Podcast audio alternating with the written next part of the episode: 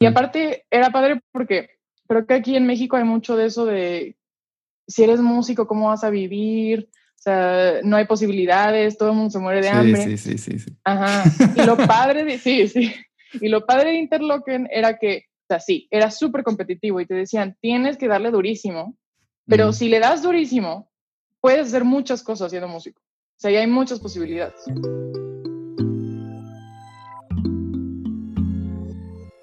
Bienvenidas, bienvenidos a Canciones a Granel Podcast, sobreviviendo en el mundo de la música. Aquí los invitados son productores, songwriters y artistas, y los ejecutivos top de la industria de la música.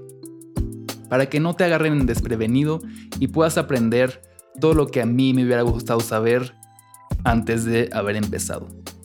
Pero también lo que debes saber si ya empezaste.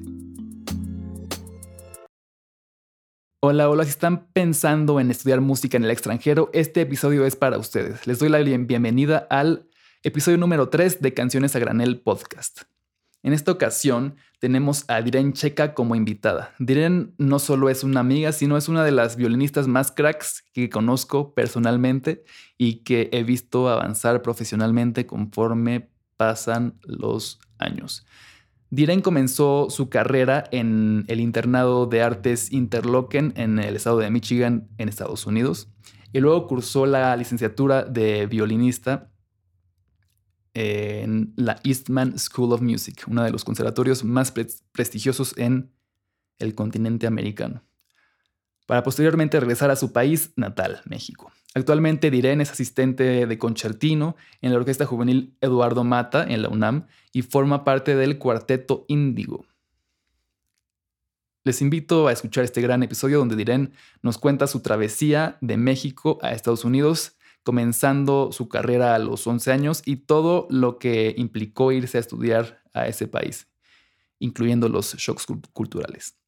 Yo pasé un buen rato y espero que ustedes lo pasen también. Nada más, o sea, que, quería empezar preguntándote cuando, porque yo te conocí cuando éramos pues pequeños, me acuerdo que ibas a recitarles en la sala Petrov. sí. Y en ese entonces tocabas el piano, no tocabas el violín tanto. Sí, justo empecé piano a los cinco años y pues la verdad me metí así, porque estaba con una maestra polaca bastante mm. intensa, que me exigía muchísimo. Entonces sí, o sea, desde muy chiquita siempre aprendí a, estudiar diario y demás. Y luego ya cuando tenía como ocho años, eh, justo mi maestra de piano me dijo, oye, ¿no, ¿no te gustaría también probar otro instrumento? Y, y pues lo pensé y el primer instrumento que se me ocurrió fue violín. Y sí, y justo su esposo es chelista, mm. eh, Miroslav Koteki, eh, ella es Eva Kotek, maestra de piano, la quiero mucho. Eh, y entonces él me empezó con el violín, que es muy chistoso porque él es chelista, pero pues me dio así como que lo vas. Y luego ya me quedé con, con violín más tarde, ya dejé el piano. ¿Y, y, ella te ponía, te ponía muchas cosas de Chopin por ser polaca o no? pues mira, estaba bien chiquita, la verdad. Entonces, creo que lo más difícil en piano que llegué fue a intentar de tocar la patetique de Beethoven. Ok. y unas piezas de Manuel de Falla, ¿qué más? Las de Schumann, las de Kinder, ah. Kinderstücke, ¿qué se llaman? Las de para niños, ajá. Sí. Y más de eso, la verdad, pues no llegué, porque te digo, o sea, dejé el piano ya unos, que unos tres años después, por ahí de que empecé violín, o sea, como a los 10, 11 años ya había dejado el piano. Ok. Sí. Pero, ella sí tocaba mucho Chopin. Sí, claro. Me imagino que los polacos están obsesionados con, con Chopin. Yo estuve seis meses en, en, Polonia y, o sea, todos lados era como Chopin, Chopin, y la casa de Chopin, y aquí estuvo Chopin, y aquí se murió Chopin. Sí, todo Chopin.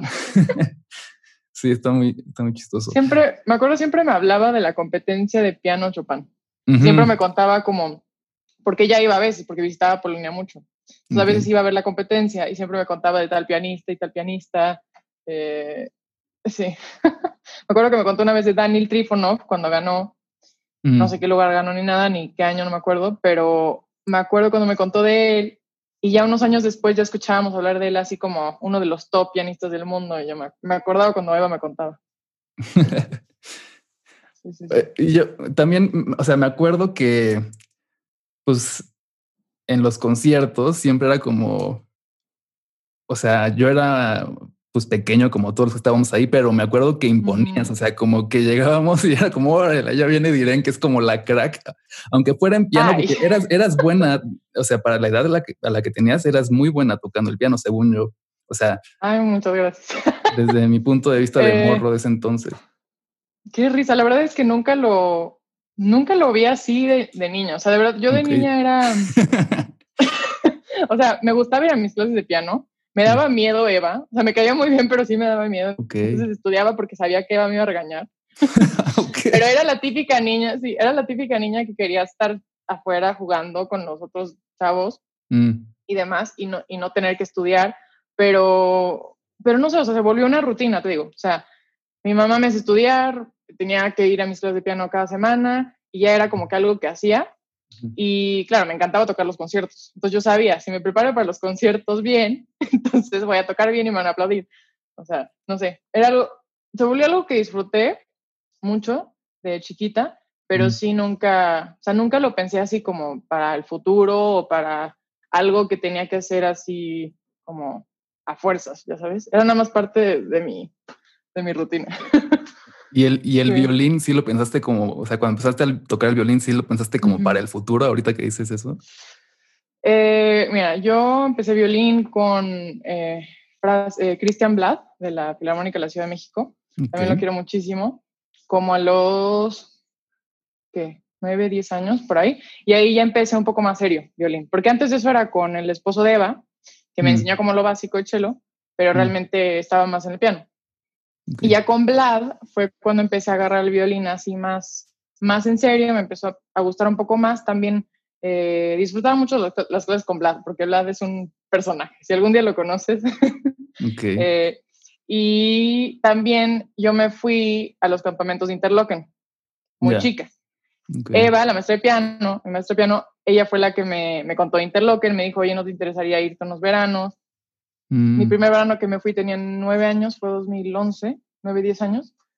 Y primero me fui para piano y luego creo que fue mi segundo o tercer verano que ya me fui para violín. O sea, las seis semanas me fui para solamente violín y ya fue como que un paso, o sea, ya fue una decisión así de, pues me gusta el violín y creo que lo que más, eh, creo que lo que más me gustaba fue justamente la orquesta y la música de cámara.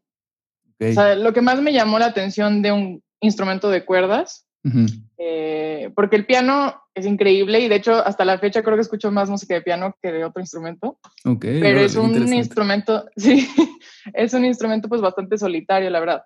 Y a mí sí me gusta mucho pues, la música de cámara, la orquesta y todo lo que puedes hacer, las sonatas, en fin. Sí. Y, o sea, y cuando empezaste a, ir a esos campamentos y a como tocar cada vez más el violín, ¿te imaginabas teniendo esa edad que te ibas a acabar dedicando a eso? Eh, no, o sea, de, chica, o sea, como ¿qué? 12, 13 años que todavía seguí en México, pues, o sea, el año, yo me iba nada más de campamento. Eh, era como un, tal vez, o sea, esto es algo que me gusta mucho, que es parte de mi vida, o sea, yo me considero, o sea, yo era violinista, ¿me entiendes? Y también era muy buena en la escuela y disfrutaba mucho la escuela y todo lo demás, pero, pero eso era como lo que me hacía a mí especial, digamos, ¿no? y, y, yo creo que fue cuando me fui ya a la Academy, a Interlochen, que fue a los 14 años que me fui, después de un verano que estuve allá y me dijeron aplica, audicionó, no sé qué, audicioné, me gané una beca, ya me fui. Eh, y ya como viviendo esa vida de, pues de artista como preconservatorio, o sea, porque eso es lo que hace Interlochen Arts Academy, ¿no? O sea, te prepara como para poder audicionar a un conservatorio. Sí. Eh, también hay mucha gente que se queda en académicos y, se va a, a, una universidad que no es un conservatorio, pero mm. en general te están como preparando para audicionar, ¿no? Ok. Eh, y como que ya viviendo esa vida, como que después de unos años, porque estuve cuatro años en la Academy, fue como, mm, quizás sí quiero ser músico, o sea, ya de profesional, ya sabes, o sea, como, como que ya lo pensé así de, de, pues puedo hacer una carrera haciendo esto, ¿no? Y mm. aparte era padre porque creo que aquí en México hay mucho de eso de si eres músico, ¿cómo vas a vivir? O sea, no hay posibilidades, todo el mundo se muere de hambre. Sí, sí, sí, sí. Ajá. Y lo padre de, sí, sí. Y lo padre de Interlochen era que, o sea, sí, era súper competitivo y te decían, tienes que darle durísimo, pero si le das durísimo, puedes hacer muchas cosas siendo músico. O sea, y hay muchas posibilidades.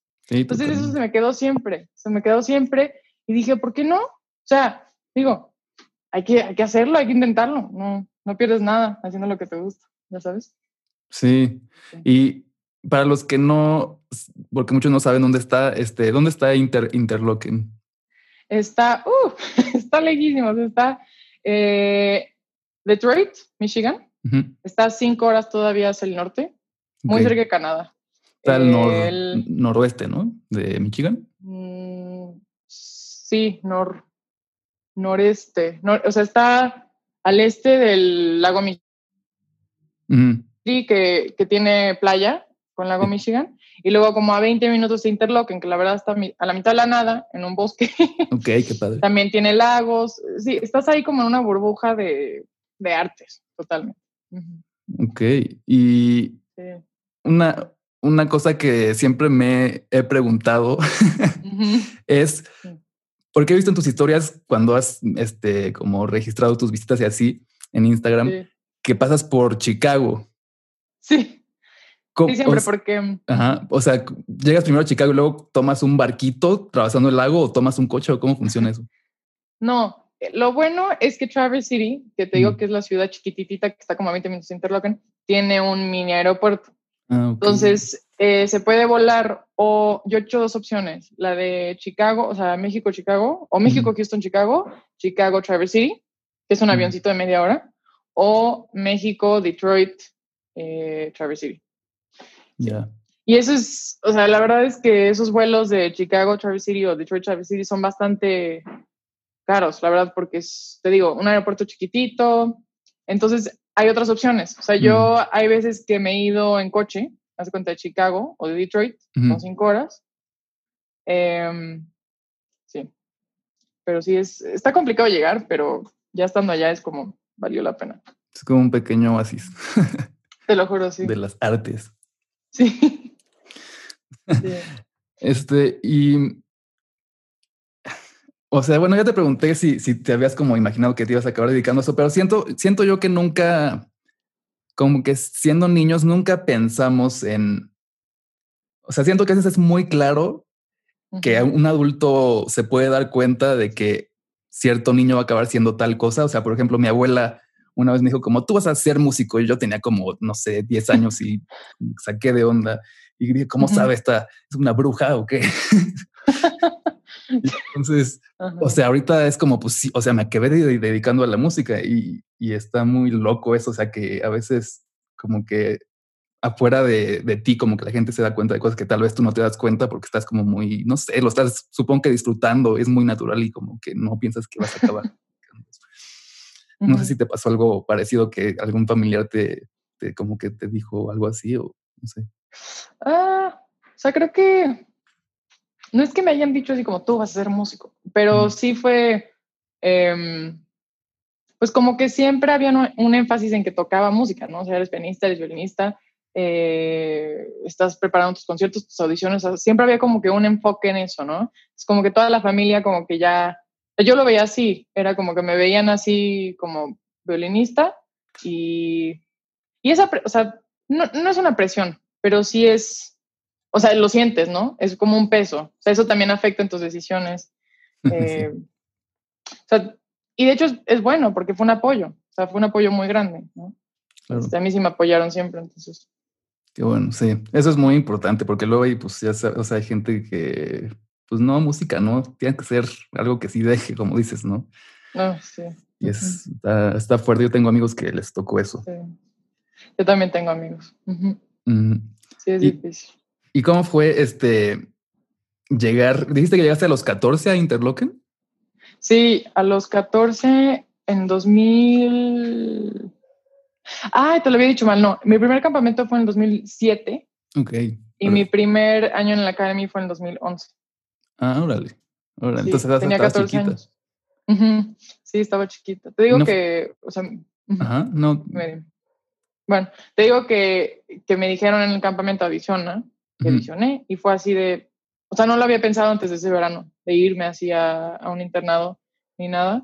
Eh, y pues cuando se me vino la oportunidad, me, me, ofrecieron la beca, dije, pues me voy. Me voy. O sea, muy naturalmente. Ok. Y no fue difícil o sea, estabas ahí, supongo, sola, es como un internado, ¿no? ¿O había alguien cerca de tu familia en, algún lugar cercano o estabas solita? Estaba bastante solita, o sea, en cuestión familia, porque pues todos están aquí, o tengo familia en Monterrey. Eh, de hecho, tengo unos familiares medio lejanos en Detroit, pero ah. nunca realmente los vi ni nada, pero ahí sabía que tenía a, gente. Pero realmente, pues estás allá y tu familia son tus amigos. Tu familia son tus amigos y estás allá pues para darle dura a tu arte, aprender lo más que puedas y disfrutar ese lugar que es un lugar pues invaluable, la verdad. Ok, entonces estuviste ahí desde los 14 eh, hasta los 18, supongo. 18.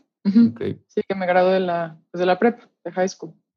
Ok, ¿y cómo, cómo es más o menos un, programa ahí? O sea, que tienes, supongo, tus clases de instrumentos, supongo, no sé si tienes teoría, tienes otras este, artes o otras, tienes ciencia o cómo funciona la, educación. Entonces, mira, Interlochen, el programa más grande que tienen es el de música, pero también tienen arte visual, tienen danza, tienen eh, creative writing, escritura, eh, tienen... Eh, para para hacer películas, mm. cinematografía, eh, tienen danza y tienen un programa que es como combinado, así que puedes como tomar de todo, digamos. Eh, entonces, bueno, en música, cómo funciona es que tienes tus clases académicas en la mañana mm. y luego en la tarde tienes lo que se llama el arts block, ¿no? El bloque de artes en el que, hace cuenta, yo como violinista tenía creo que era lunes, miércoles y viernes que teníamos ensayo de orquesta, dos horas. Mm. Tenía mi clase a la semana con mi maestro, era Paul Sonner. Eh, teníamos Studio Class, que es pues, la clase semanal en la que te ves con tu maestro y con todos los estudiantes de tu maestro y, mm. tocas, ¿no? Y es muchísimo nervio eso. Pero sí. Eh, y teníamos también, dependía el año, pero tenías que tomar teoría y también había historia de la música. Em, bueno, habían distintas clases que podías tomar, así como electivos. Ok. Pero sí. ¿Y qué, qué, tan difícil es? Eh, supongo que es difícil, pero tú me dirás, conseguir una beca en ese tipo de, de internados. Eh, la verdad es que Interlochen es bastante bueno para, una para dar becas ah, en general. Eh, creo que es como el 70% de los estudiantes tienen algún tipo de beca. Ok. Em, sí. Y bueno, hay dos tipos. Hay por mérito y hay por eh, pues, eh, cuestión financiera. y, y, se pueden combinar. O sea, digamos que si tú te ganas de mérito y te dan por cuestiones financieras, se puede combinar te dan ambas.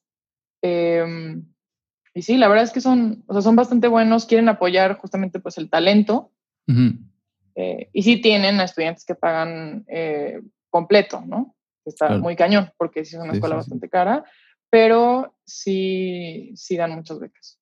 Sí, la educación es, es, cara ya, ¿no? Carísima, sí, carísima. y, y, entonces eh, terminaste tu prepa en Interlochen y entraste a Eastman. Mm, sí. Sí, te digo que Interlochen te prepara, o sea, si lo que quieres es irte a un conservatorio, una escuela de artes o lo que sea, te prepara para eso, te lleva, o sea, te prepara mm, para el proceso de admisiones, de audiciones y todo lo demás. Entonces, mi último año, eh, audicioné, creo que fueron a seis conservatorios en Estados Unidos. Fui a, mm, o sea, de hecho viajé a cada uno, y lo que dice que está muy padre es que me quedé con gente que yo ya conocía de Interlochen. Eso también está muy padre, que te quedas, o sea, las conexiones que haces en ese lugar son para toda la vida. Ok, qué chido. Entonces me quedé en cada ciudad con, con ellos, estudié, digo, este, audicioné en, en Manhattan School of Music, en Nueva York, en Bard, está como un poco alejado de Nueva York, en Oberlin, en Peabody, en Baltimore. Ah, yo también audicioné ahí. sí. De hecho, me quería ir ahí porque la maestra me cayó increíble y, ella sí me escribió de que te, quiero en mi estudio, no sé qué, pero al final Isman me dio más dinero. Y bueno, audicioné a Isman mm. y audicioné a Cleveland, Institute of Music. Y ya al final eh, me aceptaron a tres, me pusieron en lista de espera para Oberlin y Isman fue la que más dinero, me dio, que es un proceso largo porque hace cuenta que te ofrecen, ¿no? Te dan tal beca o tanto dinero. Y tú tienes que estar, que eso es algo importante para la gente que se quiera ir. En Estados Unidos y yo creo que en cualquier lugar, para que te den más beca tienes que insistir, o sea, fuerzas. Que no te pena, tienes que llamar, tienes que mandar cartas, emails, o sea, entonces ya, en ese proceso de estar escribiendo, decir, oye, esta escuela me dio más, esta escuela me dio menos, este, me, tienen que, me tienen que dar más porque me quiero ir a estudiar con ustedes, ta, ta, ta, ta, ta. Al final, pues decidí irme a ISMO. Ya. Y ahora, estas son becas de, de, mérito, supongo. Sí. Te digo, también se combinan. O sea, te dan becas de mérito, o sea, las que son ya las típicas de nombre, ya sabes que le ponen un nombre de, mm. Howard Hanson o así, que son así como fondos digamos que ya tienen, y tienen las de eh, cuestiones económicas y, y, también para los que son eh, ciudadanos americanos tienen lo que se llama la FAFSA, que eso no aplica para nosotros, que son los préstamos y demás.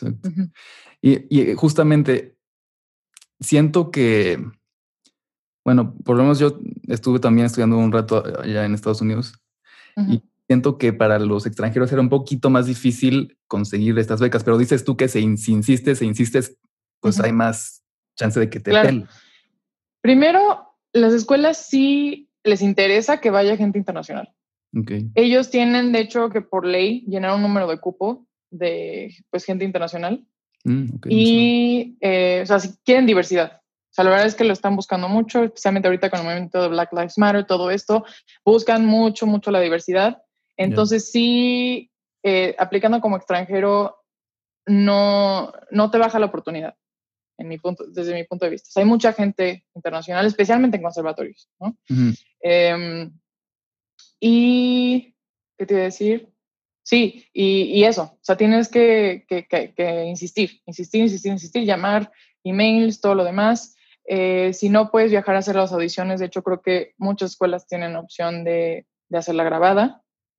Muchas escuelas, por ejemplo, creo que o sea, Juilliard, las grandes Eastman, supongo, este, tienen audiciones en otras ciudades, o sea, que no son en la que está la escuela, sí. para que gente, o sea, que no pueda viajar hasta Nueva York o lo que sea, pueda, pueda ir a esos lugares a audicionar. Sí, sí, a mí me tocó audicionar en Los Ángeles para, audicionar para Berkeley también. Y sí. Estuvo interesante. este, oye, y cuando estabas eh, audicionando y haciendo tus exámenes, ¿te sentías como un poco, como, no sé, overwhelmed? ¿Cómo se traduce overwhelmed? Como abrumada por la competencia que había tal vez con gente de países asiáticos, porque sé que pues está, son, tienen como a veces un nivel muy, muy escalofriante. Sí, sí, definitivo. Y no nada más en las audiciones, en la escuela. Eh, en Interlochen y también en Eastman había una población muy grande de asiáticos. Y digo, no, no es bueno generalizar, claro, pero sí el nivel que traen estos chavos está, o sea, por su cultura, por todo lo demás, eh, que estudian muchísimo y, y todos, y traen un nivel altísimo, muchos de ellos. Mm. Y sí está cañón, pero al final del día tienes que, pues, no hacerle caso. Claro, sí. o sea, no voltear a ver lo que, lo que hacen los demás y bueno, esa es filosofía de vida, ¿no? O sea, no volver a ver lo que hacen los demás y tú hacer lo tuyo y darle durísimo. Y pues sí, ver pues lo que está haciendo la gente en tu gremio porque quieres llegar a ese tipo de competencia, pero por ningún motivo eh, hacerte sentir mal porque alguien sea bueno, ya sabes. Sí, yo me acuerdo cuando fui a, hacer la audición en Peabody que había, pues estábamos para entrar a composición, ¿no? Y pues estábamos hablando entre los que estábamos ahí haciendo la audición, oye, ¿tú qué has hecho? Y tú qué has hecho? Yo, como, ah, no, pues yo hice un cuarto de cuerdas y tal, pieza para piano y, violín y tal y tal. Y luego preguntamos a un chavo, creo que era de, de Shanghái, este, ¿y tú qué has hecho? No, pues cuatro sinfonías y no sé qué. Y yo como, no. Ah. sí, totalmente. Pero sí. Está cañón, porque luego, o sea, también hay esto entre, pues, que también se están fijando no nada más en tu currículum, o sea, digamos, si para nosotros, por ejemplo, violinistas, que muchos han ganado muchas competencias y tú llegas y es como, mm", o sea, mm. yo, pues hice esta competencia nada más y tú ya tienes como 10 en tu currículum. Al final, creo que también en la audición ven tu potencial. O sea, realmente creo que no le, o sea, digo, tu currículum sí cuenta muchísimo, pero al final es la audición, o sea, cómo tocas. ¿Entiendes? Mm. Entonces, es importante saber eso. Sí, y qué, qué, tanto, o sea, hablando de audiciones y, y demás, ¿qué tanto crees que esté, pues ya muy estandarizados los procesos de, o sea, ahora sí que para poder romperla dentro del mundo de la música clásica, porque, porque por ejemplo, en el mundo de la música eh, popular, pues tienes como más opciones de que te descubran, por así decirlo, y que puedas pues generar cierto, pues carrera a partir de tu música. Pero siento que en, el mundo de la música clásica es como más esquematizado en el que tienes que ir a competencias, tienes que ir a conservatorios, tienes que tal, tal y tal. ¿Sientes que esto ha cambiado o que sigue siendo muy tradicional en ese, en ese aspecto? Em, mira, yo sí tengo mis quejas. La verdad, Island fue bastante duro para mí. Valió mucho la pena, pero sí fue un lugar bastante duro y algo que, pues, lo hizo así para mí fue justo que mucho está muy estandarizado. Es como que te preparan para, pues, un día poder tener, ya sabes, un, un asiento en una orquesta, un trabajo en una orquesta o quizás tener tu cuarteto, quizás ser solista o lo que sea, pero es bastante, por ejemplo, te doy un ejemplo, los exámenes que teníamos que hacer los anuales, se, llamaban los juries allá, te daban específicamente el repertorio que tenías que preparar, pero la cosa era que era muchísimo, o sea, si lo, si lo tocas entero, yo creo que cada lista de repertorio era unos 45 o una hora de, música que tenías que preparar, que está muy bien para poder eh, pues tener estamina y poder tocar muchísima música, pero llegabas a la audición y las audiciones pues duran que 10, 15 minutos y te piden, hace cuenta, los principios de cada pieza. Entonces, lo que pasa aquí es que están pues haciendo que la gente pueda tocar muchísimo repertorio o que pueda tocar tal repertorio, pero no están trabajando en la parte artística de poder tocar una pieza bien y artísticamente.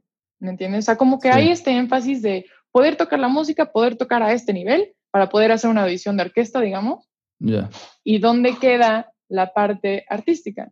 Entonces, por ejemplo, comparándolo a, comparándolo a Europa, que yo ahorita, de hecho ya me iba a ir este año a la maestría a Viena, no se pudo por el COVID, mm. eh, pero yo me quiero a Europa. Soy yo, la verdad, estudiar a Estados Unidos, yo no quiero volver. Digo, no, no, no estoy enojada ni nada, pero, o sea, ya quiero algo nuevo, ¿me entiendes? Y en Europa justamente, hace cuenta, los exámenes te piden una pieza y la tienes que comprar, o sea, tocar completa. Que eso para mí, en mi opinión, tiene mucho más mérito que tocar los principios que ya sabes que te van a preguntar en una audición sea, de, las piezas, de las mil y una piezas que te piden. Sí. Ya sabes. Entonces, y hay mucho más énfasis justo en la parte artística, de, o sea, individualista, ¿no? De cada quien, de cómo te vas a desarrollar tú como artista y no tanto como, pues, ya sabes, como para, como si estuvieras llenando un puesto de trabajo en una, en una oficina, ¿me entiendes? O sea, esto es música, esto es arte, no, no se puede tratar de la misma manera. Sí, y siento que a veces es un poco difícil, ¿no? Esta comparación entre mundos de música pues, clásica y popular, porque pues también en, la música clásica pues depende mucho de las orquestas, ¿no? Que son instrumentos masivos de decenas de, instrumentistas, que eh, intérpretes que pues, pues sí, o sea, son, son pues individuos clave para que todo funcione bien. Entonces, pues sí, o sea, a veces se entiende que pues tengan que ser tan así de esquematizado y ciertas cosas. Oye. Sí. Pero, espera, no nos agrego algo. Eh, a ver, ¿tú qué prefieres ir a ver? ¿Una orquesta en la que todos tocan bien y todos ya llevan muchísima experiencia ahí sentados, saben la música perfecto, mm. pero están ahí nada más pues haciéndolo y ya? ¿O prefieres ir a ver una orquesta que está ahí engaged, que cada músico le mete lo suyo? Que, o sea, ¿me entiendes? Es ese tipo de... Sí. No, totalmente. Sí, yo me acuerdo cuando fui a ver a la orquesta de... ¿Cómo se llama? La, de Ámsterdam. este, que Sí, eh, no, siempre, no, sé pronunciar ese nombre, pero sí. Sí, sí, es buenísimo. Pero me acuerdo de la sección de cuerdas está cañón. Está cañón. Sí. Sí, el sonido de, ellos es famoso. También la sala es increíble, pero sí, sí. están cañón. Oye, y en, estando, o sea, pasando de, de, de Interlochen a Eastman, ¿era similar como el, el, como el, la atmósfera o el entorno? O sea, porque los dos están como en los, en los Great Lakes. Sí. Eh, ok. Yo, la verdad, mi primer año en Eastman fue muy, muy, muy difícil. O sea, como te dije, los cuatro años fueron difíciles por la competencia, demás. Pero mi primer año especialmente fue muy difícil para mí porque justo después de cuatro años estar en Interlochen, en donde hice así, pues familia, con mis amigos eh, y todo lo demás, llegó a Eastman. Y bueno, acá aparte Interlochen es un lugar, pues muy auténtico. O sea, la gente, o sea, digamos, no hay bullying, la gente es como es, eh, todo se acepta, eh, hay mucho amor, la gente está muy metida en lo que hace, ¿me entiendes? Es ese tipo de, son puros artistas. Y llegas a Eastman y es como, no sé, mucho más frío, todo el mundo estudiando todo el día. Y digo, en Interlochen también, pero es diferente. o sea, aquí es como cada quien en su, en su pedo, o sea, como haciendo lo suyo. Extrañaba mucho a mis amigos. Eh, el ambiente, pues también, pues muy diferente, o sea, no sé cómo describirlo, pero eh, por lo general era, pues sí, más frío. Y en cuestión, hace cuenta, ya que digo frío, la nieve. De hecho, había en Rochester, hay muchísima nieve, igual que en Michigan. Eh, pero te digo, en Interlochen estás así como en un como en una burbuja preciosa de bosque hermoso y todo. Y en Rochester, pues el edificio de Eastman está en, pues en el centro de la ciudad casi casi. Y Rochester es una ciudad de las más, más, más pobres en Estados Unidos. Entonces no hay mucho movimiento, como que todo está muy solo, todo está muy viejo, abandonado y así. Es como que todo este como, pues ambiente, pues sí es un poco más solitario, o sea, mucho más solitario. Mm. Y justamente la, la, cultura ahí, bueno, o sea, ya yéndote de México a Estados Unidos, pues cambia drásticamente, ¿no? ¿Cómo, ¿Cómo te sentías estando, o sea, pues ya una vez en Interlochen, pero luego yéndote a, a, Eastman? Cómo, o sea, sentías, o sea, sí dices que te sentías, pues en el primer año especialmente distinto, pero cómo sentías como la cultura en, este? Uh, sí, es que también tengo mis críticas, ¿verdad? Con la cultura gringa. Sí. pero, a ver, primero que nada, no quiero decir que irte a Estados Unidos está mal, en ningún, o sea, por ningún motivo, porque yo aprendí muchísimo. O sea, de verdad, mi técnica, todo lo que soy ahorita como violinista, se lo debo a todo lo que aprendí en ese país. ¿No? Y a la, la competencia que, que, traen allá, que está muy cañón y tienen a muy buenos maestros de todo el mundo y demás. Eh, la cuestión difícil allá, pues claro, es eh, pues que son muy cuadrados en muchos sentidos. Por ejemplo, en Europa te digo que son un poco más artísticos, acá es más como de, de, llegar a cierto nivel, ser súper bueno en técnica y tan tan, ya lo hiciste, según ellos. Em, pero también la cuestión política, ¿no? Que se vive en Estados Unidos, que está bien cañona, mucha división. Em, digo, o sea, todo, especialmente con los mexicanos, toda esta cuestión de Black Lives Matter, eh, ahorita los Trump supporters en contra de los demócratas, está, es un, la verdad está muy cañón, hay mucha gente muy extremista cristiana, con Nisman yo sabía de como grupitos así, de pues, gente muy, muy, muy cristiana, pero así como como de miedo. Ok, radicales. sí, radicales. Pero también por otro lado estaba pues la gente muy, muy, muy liberal. Sí. Em, muy, o sea, que aceptaba de todo y demás. Eh, pero sí, en cuestión así como de, o sea, social, Eastman, de hecho, eh, es parte de la Universidad de Rochester. Pero el campus de la Universidad de Rochester está como a 15 minutos o sea, tienes que tomar un, camioncito, que es el shuttle, que te lleva. Y realmente no hay como tantas fiestas y así. digamos, como en otras universidades que son famosas en Estados Unidos por tener las frat parties y todo lo demás. si quieres ir, tienes que tomar el camioncito y todo el rollo, entonces como que la gente tampoco, o sea, la vida social, pues sí habían fiestas, habían fiestas en casas, o sea, de hecho, de mis mejores recuerdos en, en Isman era ir a las fiestas de los jazzistas, ah, porque era lo máximo, sí, porque, o sea, el programa de jazz en Isman es de los mejores de Estados Unidos. Y entonces cuando ibas a, a, fiestas en casas de jazzistas y se ponían a tocar así, pero súper casual, era lo máximo, de verdad era lo máximo. Esa parte sí, muy padre.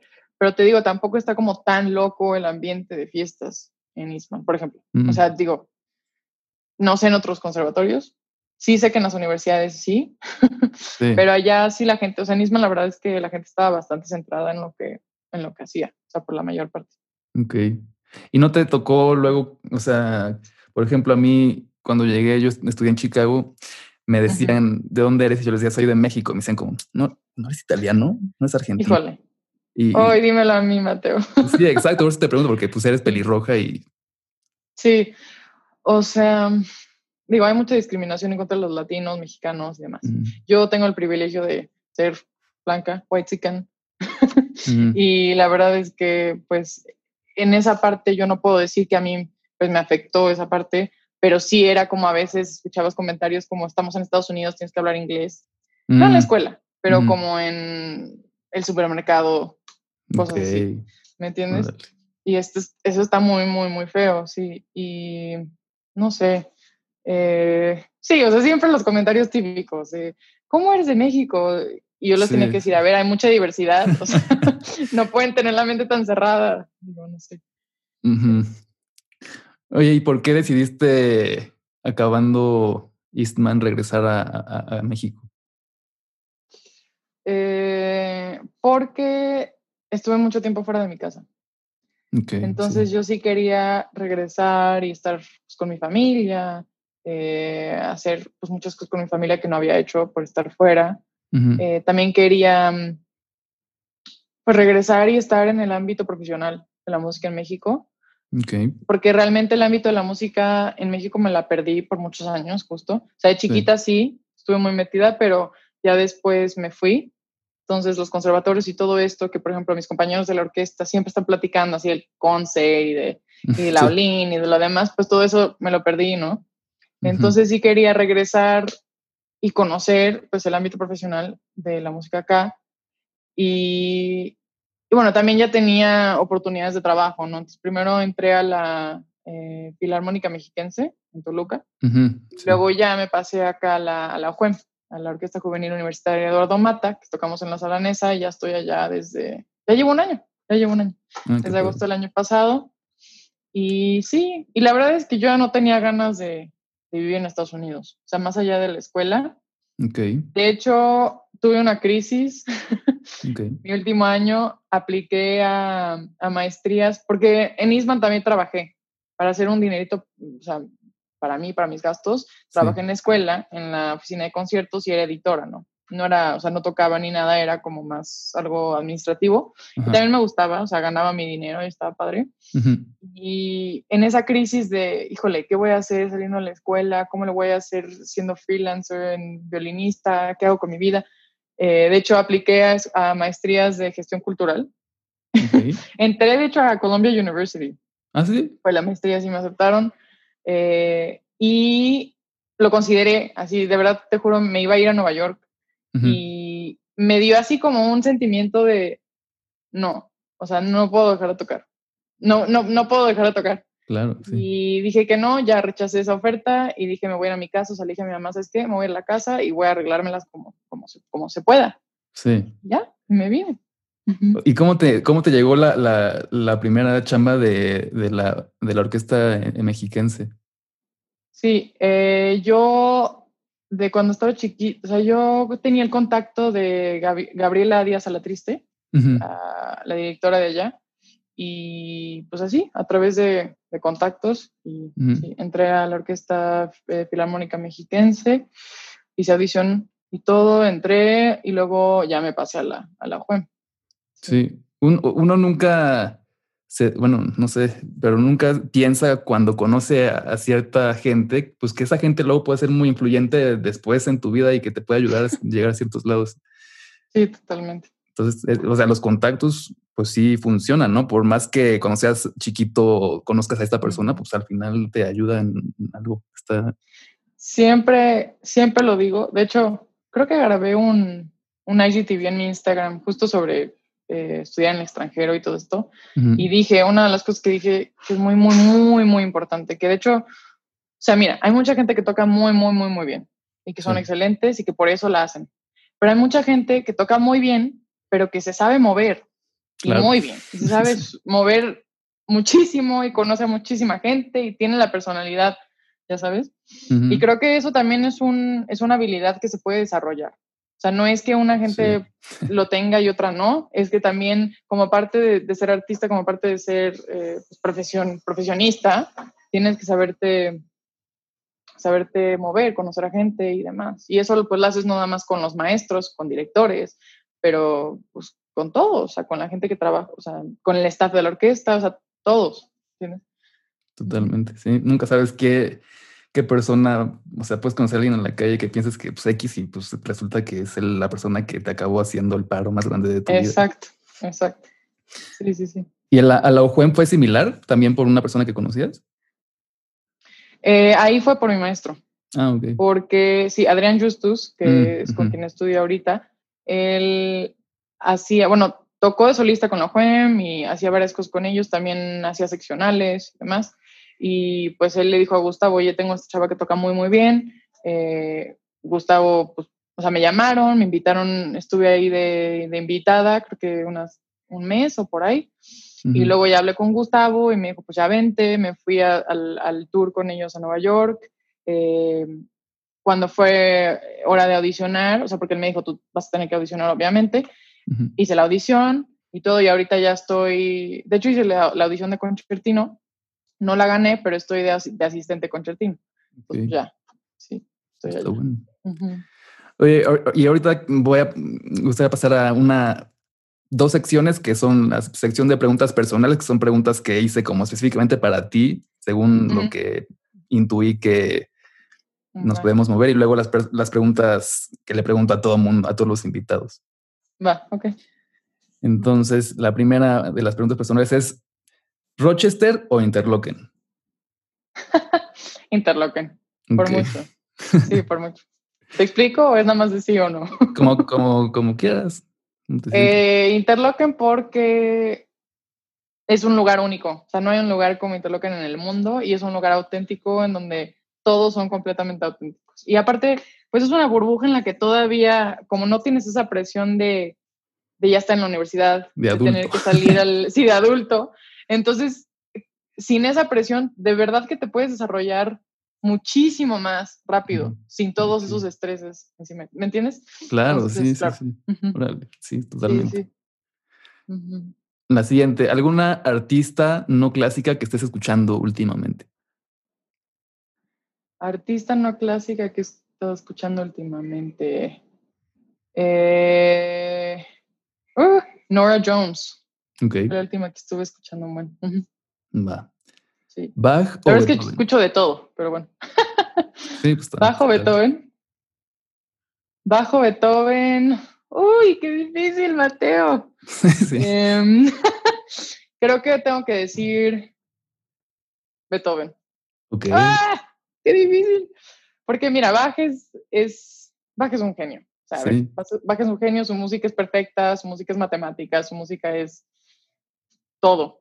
Pero Beethoven, creo que hay muchas más piezas que, o sea, que de verdad me han llegado hacia el alma. O sea, y mm, que las escucho y las escucho y las escucho. Y también me pasa con Bach, con algunas cosas, pero con Beethoven sí, no me aburro, de verdad no me aburro. Ok. ¿Quién es tu violinista favorita en este momento? Ah, ¿quieres alguien nuevo, o sea, contemporáneo? ¿O quieres alguien del siglo XX? Mm, contemporáneo contemporáneo. me encanta, yo creo que uh, Clara Yumi Kang. Ok. Clara Yumi Kang es coreana. ¿Y por qué? Porque es ella. sea, tiene un estilo propio completamente. Y eso me encanta. Cool. ¿Chrysler o Paganini? Mm, ¡ah! Dios mío. Em, creo que Chrysler, creo que Chrysler. Y también, no nada más para escucharlo, pero para tocarlo, porque eh, digo, a mí me encanta tocar Paganini, tenemos que, como parte del repertorio, técnica, todo lo demás. Pero yo soy más, o sea, disfruto mucho más las cosas románticas y demás. Y Chrysler tiene muchas piezas así. Sí. Pues para pasar el rato así, escuchar algo bonito y entretenido. Y Paganini sí es más así de show, show, show, show, tal. Está padre. Está padre. O sea, nuestro instrumento puede hacer mil cosas, puede hacer show, puede hacer eh, melodías, puede hacer cosas preciosas y puede hacer cosas que suenan feo. o sea, me encanta mm. porque con el violín puedes hacer de todo. Pero creo que sí, con, o sea, yo me identifico mucho más con el género, así como Chrysler, como Tchaikovsky, Brahms, ese tipo de. Ok. Sí. Está bueno. ¿Cuál sería un concierto o pieza que pones en, en repeat? Mm, em, concierto, pieza que pongo en repeat. Eh, ¿Tiene que ser de violín o de cualquier instrumento? De cualquiera. El concierto número uno de Tchaikovsky para piano. Ok. Yo creo. Ese sí, y desde chiquita. De hecho, por eso empecé a tocar piano. Ah, órale, qué chido. Lo ponía así en mi casa, en repeat, sí. Va, ahora vamos con las preguntas finales, que son las que le preguntamos a, todos. ¿A qué época viajarías si pudieras viajar a alguna época? Mm, ah, híjole, eh, yo creo que a los, como a los, mm, no sé, como a los 20 del siglo XX, no. Mm, no, yo creo que como a los, o sea, pensándolo en el ámbito violinístico, música, digamos, yo creo que como a los 60. Ok. Este, sí, porque estaba pues Heifetz, eh, Karajan, mm, eh, 60, 70, 80, eh, Shelly que todos estos, todos estos grandes. Sí. Vale. La siguiente es, ¿qué hubieras, ¿qué hubieras, estudiado si no hubieras estudiado lo que estudiaste? Mm, yo creo que ciencias políticas o filosofía. Ok. Sí, me encanta. ¿Quién sería un músico eh, o artista que no hayas conocido y te gustaría conocer? Artista que no haya conocido, me gustaría conocer. Eh, híjole. Mm, pues, no sé, yo creo que, ay, no sé, Maxim Vengerov se me hace que, que ha de ser muy interesante como persona. ¿Quién es? Violinista. ¿Es violinista? Violinista Maxim Vengero, ajá. Ok. Em, sí. Bueno, es el primero que se me viene a la mente, pero hay varios que quisiera conocer. Va. ¿Y con qué este director o director, directora de orquesta te gustaría pues mm. participar? yo creo que Uh, híjole. No sé, siento que, o sea, por la experiencia y como lo diferente que es, estaría muy, muy padre conocer o trabajar con Alondra de la Parra. Mm, Porque siento que ha estado pues haciendo mucho, o Gustavo Dudamel, digamos también, mm, que han estado como haciendo mucho, mucha innovación en el mundo de la música clásica y pues que también son súper auténticos y latinos y, todo. Ok. estaría padre. Sí, estaría, estaría genial. sí, sí. Eh, ¿qué, son tres cosas? Eh, o sea, tres consejos que le.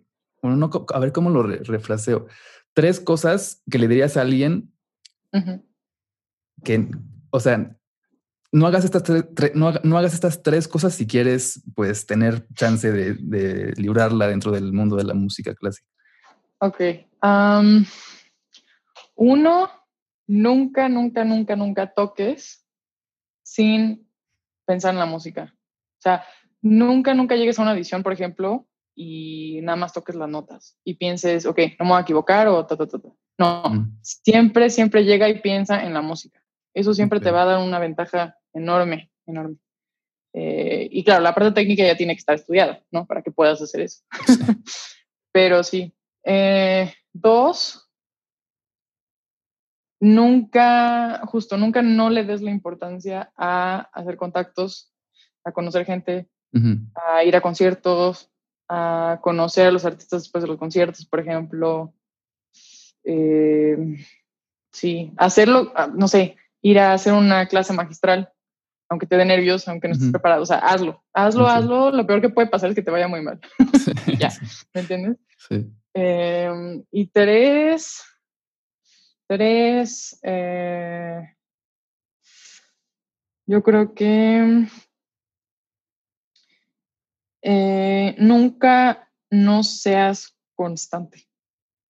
O sea, por ejemplo, eh, yo algo que descubrí especialmente en, el conservatorio en Eastman, en la universidad, fue que la constancia es clave. Y no nada más en el estudio. O sea, por ejemplo, es, o sea, con el violín y con la música no puedes dejar nada a última hora, ¿no? Sea, no puedes de que, ah, tengo un concierto y, tengo tres días antes, ok, voy a tocar diez horas al día, tres días antes y lo voy a hacer bien. No, eso no funciona. ¿Por qué? Porque, o sea, tu cuerpo y tu cerebro y todo lo tiene que digerir, lo tiene que procesar, ¿no? Entonces, por eso es importante, te cuenta, si vas a estudiar tres horas al día, hacerlo constante desde tiempo atrás del concierto para estar pues bien preparado y ya haber tocado la pieza en público y todo lo demás antes de, lo importante que es el concierto. Eh, pero no nada más en esa parte, pero también en la parte de tus hábitos de salud y no nada más física, pero mental. O sea, mm. dormir. por ejemplo, para mí una, mi prioridad así más importante en la vida, te lo juro, es dormir, dormir ocho horas. Okay.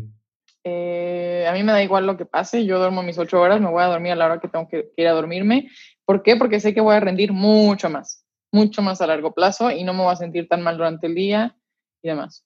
Y bueno, obviamente hacer ejercicio es algo importante para los músicos, fortalecer los músculos, todo lo demás, comer bien. Pero sí, yo creo que la constancia y los hábitos son, son clave, mm, Estoy de acuerdo con eso. sí. Y las últimas dos, un documental eh, o libro que recomiendes eh, respecto mm. a, pues, el mundo en el que te mueves, sobre todo. Eh, libro documental que recomiendo. Ay, em, ay, es que, bueno, yo adoro a Anne-Sophie Mutter. este, de hecho, cuando me preguntaste artista favorita, no dije ella porque ella ya realmente, o sea, sí es contemporánea, está viva y sigue tocando y está como nunca. Pero dije, claro, yo Mika porque ya es mucho más joven y es como que más representativa de nuestra época. Pero Anne-Sophie Mutter para mí siempre fue mi inspiración. Yo empecé a tocar violín por ella, por su grabación del concierto de Tchaikovsky. Y no nada más porque es una súper violinista. Búscala, por favor, vela, es una artistaza. Em, pero ella como mujer y como toda su... Es un mujerón. Y como artista no sé, tiene muchísimo valor y es ella en el escenario y le da igual y tiene muchísimas críticas de ¿por qué haces esto? ¿Por qué interpretas así? Y todo y le da igual y es ella, ¿me entiendes? Sí, sí, sí. Y eso es increíble y, y bueno, vi su documental en YouTube.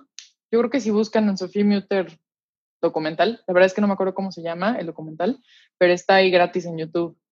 Eh, y sí, yo la adoro. Es una inspiración muy grande para mí. Ok. Y pues la última es, ¿qué, ¿qué, sigue para, o sea, para ti? ¿Qué, qué, qué, está dentro de tus planes? Dijiste que te ibas a ir de maestría, pero no se pudo. Sí, caray, qué triste. Em, me iba a ir a, a, Viena con Igor Petrushevsky, toqué para él aquí en México, estamos en contacto, me iba a ir ya con él al Richard Wagner Conservatory en, en Viena. Al final, pues obviamente por lo del COVID, apliqué la beca del CONACYT para poderme ir. Los del CONACYT, o sea, de plano fue como, esto está imposible. este, no están dando visas, eh, hay restricciones de viaje, no podemos entrar a Europa, además. Entonces, pues claro, fue imposible. Y pues ese es un plan que tengo, irme el próximo año, espero, a Europa. También otra cosa que se canceló fue que iba a ser el, concurso nacional de, de violín. Eh, se llama Humboldt Ciudad de las Flores, que es en Jalapa, Veracruz. Eh, y pasé la ronda de videos. Soy una de las, de las y los violinistas, 12 violinistas que, que pasaron. Entonces, se supone que eso iba a suceder en Jalapa en abril. Obviamente se canceló. Y fue terrible porque lo pospusieron, lo pospusieron, lo pospusieron. Y luego ya al final fue como, no, se cancela. Y pues espero que salga el próximo año. Entonces, pues ese es otro plan, prepararme para eso, seguir con mi orquesta, que los, me encanta, los quiero mucho a todos, eh, me encanta mi trabajo. Y también tengo un cuarteto ahora, que de hecho nos juntamos ahorita en, en la cuarentena y estamos ahorita en colaboración con Susana a Distancia. Ok. y hemos grabado cosas en línea más que nada pero ya nos vamos a empezar a ver en persona. Estoy muy emocionada por eso. Se llama Cuarteto Índigo. Es con Turcan, eh, Lalo y, y, este, y Costia, de también a Juan. Entonces estoy muy, muy, muy emocionada. Mm, qué padre. Sí. Pues está bueno. Mm, pues creo que es todo, Diren. Gracias por, por darnos tu tiempo otra vez. No, gracias a ti por la invitación, Mateo. Gracias por haber escuchado un episodio más de Canciones a Granel Podcast. Les recuerdo que si quieren seguir a Diren en sus redes sociales, están en la descripción del episodio, en las notas del episodio, arroba Direncheca. Y también a nosotros nos puede seguir en Instagram como arroba Canciones a Granel y como Mateo Cuarón-bajo en Instagram. en el próximo episodio vamos a invitar a Daniel Mich Méndez, que es un booker independiente de la ciudad de Puebla que ha trabajado con varios de los mejores eh, DJs de México y varios del mundo en Puebla específicamente, entonces no se lo pierdan. Gracias por escuchar, hasta la próxima.